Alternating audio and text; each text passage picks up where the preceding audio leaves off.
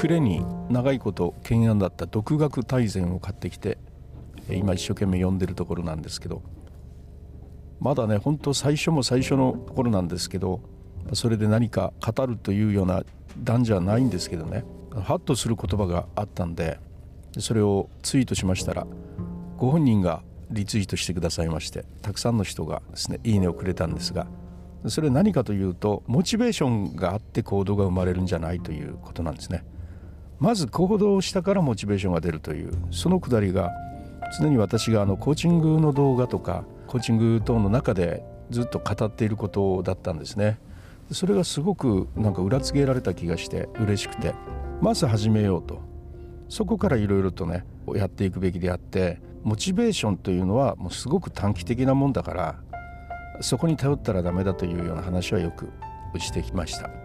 でまずやろうと思った時のその行動ですね。とにかくやると、まあ、そういうことでね私があのまた何か始めたっていうのが私のトレードマークのようになってますけどそれっていうのはあながち悪いことではないわけですね。とにかくまず始めと。準備をしていたらいつまでたってもできないのでまず始めてみる。そうすると何らかの成果が出てそれがモチベーションにつながっていくというわけですね。次の行動に。そして次の行動をする。そしたらまたモチベーションが生まれるという。この繰り返しって最強だなと思いますね。かといってモチベーションが不要と言ってるわけじゃなくてモチベーションっていうのはずっと続くもんじゃないよということなんです。モチベーションって非常に短期なんですよ。もう1日2日続いたらいい方で。3日経ったらもう慣れるもんで。だから3日坊主になるんですよみんなね。で常に言ってるのは3日坊主リピーターになりましょうと。何か始める時には3日ぐらいしか続かないっていうのがもう織り込み済みであるといいんじゃないですかね。でもその3日の間に何か小さな成果が出れば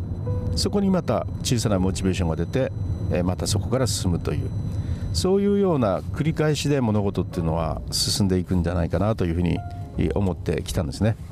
ですからあの読書ザルさんが独学大全の中でモチベーションから行動それからまたモチベーションから行動というそうじゃなくて行動モチベーション行動モチベーションだと言ってるっていうのが実に腑に落ちました。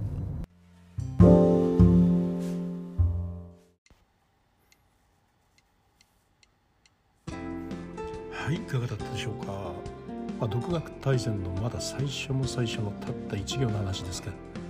まあ、とっても腑に落ちたんで話してみました。それではまたリュースタイルでした。